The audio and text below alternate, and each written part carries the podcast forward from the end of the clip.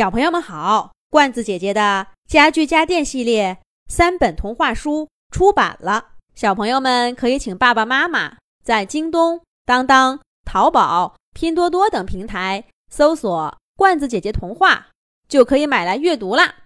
这一集的《动物西游》节目，罐子姐姐继续给小朋友们讲《巨人柱仙人掌》和吉拉啄木鸟的第三集。那一年。也不知道是怎么了，炎热干旱的索诺拉大沙漠突然变得很冷很冷，天整日整日的阴着，木豆树妈妈的叶片在风中一抖一抖的，诺兰和伙伴们不分昼夜的发抖，绿色的身体都快变成青色的了，这样的日子。什么时候才能结束呀？巨人猪宝宝们苦着脸问道：“快啦，快啦！咱们索诺拉大沙漠从来都不会冷太久的。”木豆树妈妈的话就像温暖的阳光，让小巨人柱们对未来的日子充满了期待。木豆树是诺兰和伙伴们的守护神。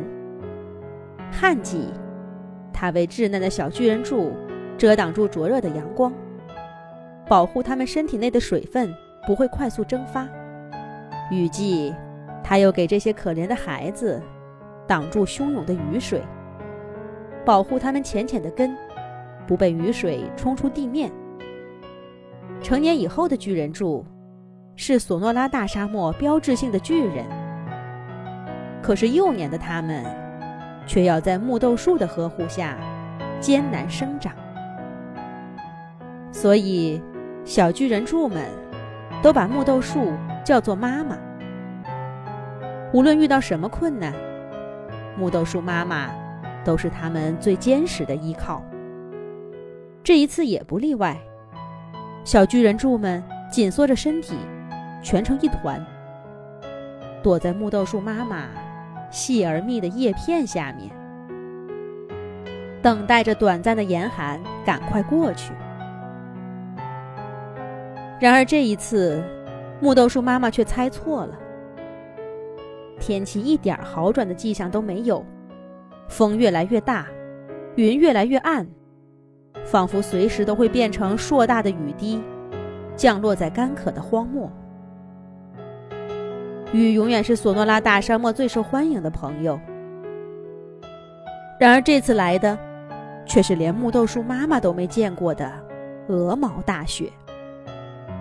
那场雪一连下了三天，诺兰感觉他浑身都冻僵了，体内储存的水一点点结成冰块。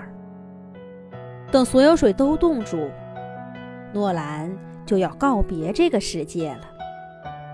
木豆树妈妈，我好困呢，是不是睡一会儿就不冷了？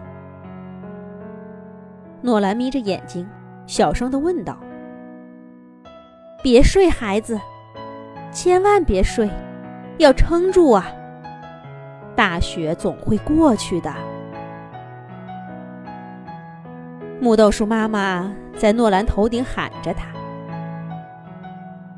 木豆树妈妈的声音那么温柔，听得诺兰更困了。朦朦胧胧中，他感觉到自己正沐浴在一场温暖湿润的雨中。他打开身上所有的气孔，大口大口地喝着清甜的雨水。等诺兰再恢复知觉的时候，雪早就停了。他的身上。盖着几片木豆树的叶子。木豆树妈妈，诺兰抬起头，看了看木豆树妈妈被雪压得白白的树冠，虚弱地说道：“孩子，你总算醒了。”木豆树妈妈的声音中透着欣喜和疲惫。诺兰的运气不错。风雪过后的第二天是个大晴天。短暂的严寒之后，天气一天比一天暖，诺兰身体里被冻住的那些水渐渐融化了，帮他度过了随后而来的旱季。五岁以后，诺兰很快蹿起个子来。他先是长到木豆树妈妈最低的树杈那么高，然后就摸到那些从小在自己头顶的叶子了。再然后，他越过木豆树的树冠。终于长成一棵名副其实的巨人柱。要不是这次给木豆树妈妈过生日，诺兰几乎想不起小时候的事儿了。木豆树妈妈老了，叶子变得更稀，但看着如今高高大大的孩子们低垂的头，他那一脸的慈爱，跟诺兰他们小的时候，并没有什么两样。木豆树妈妈脚下。一圈刺球一样的小巨人柱，正在努力生长。木豆树妈妈不知道这样带大了多少巨人柱宝宝。诺兰看着木豆树妈妈，再看看周围的小宝宝们，陷入了深思中。宴会很快就结束了。诺兰和伙伴们。一一亲吻了木豆树妈妈，又重新抬起头，看着荒漠上空的世界。一只小小的啄木鸟向巨人处飞来，可一看见它是诺兰，那只小小的吉拉啄木鸟赶紧掉头。喂，小鸟，来吧。到我这儿来筑个巢，养大你的孩子吧。”诺兰温和的说道。“你，你确定吗？”吉拉啄木鸟半信半疑。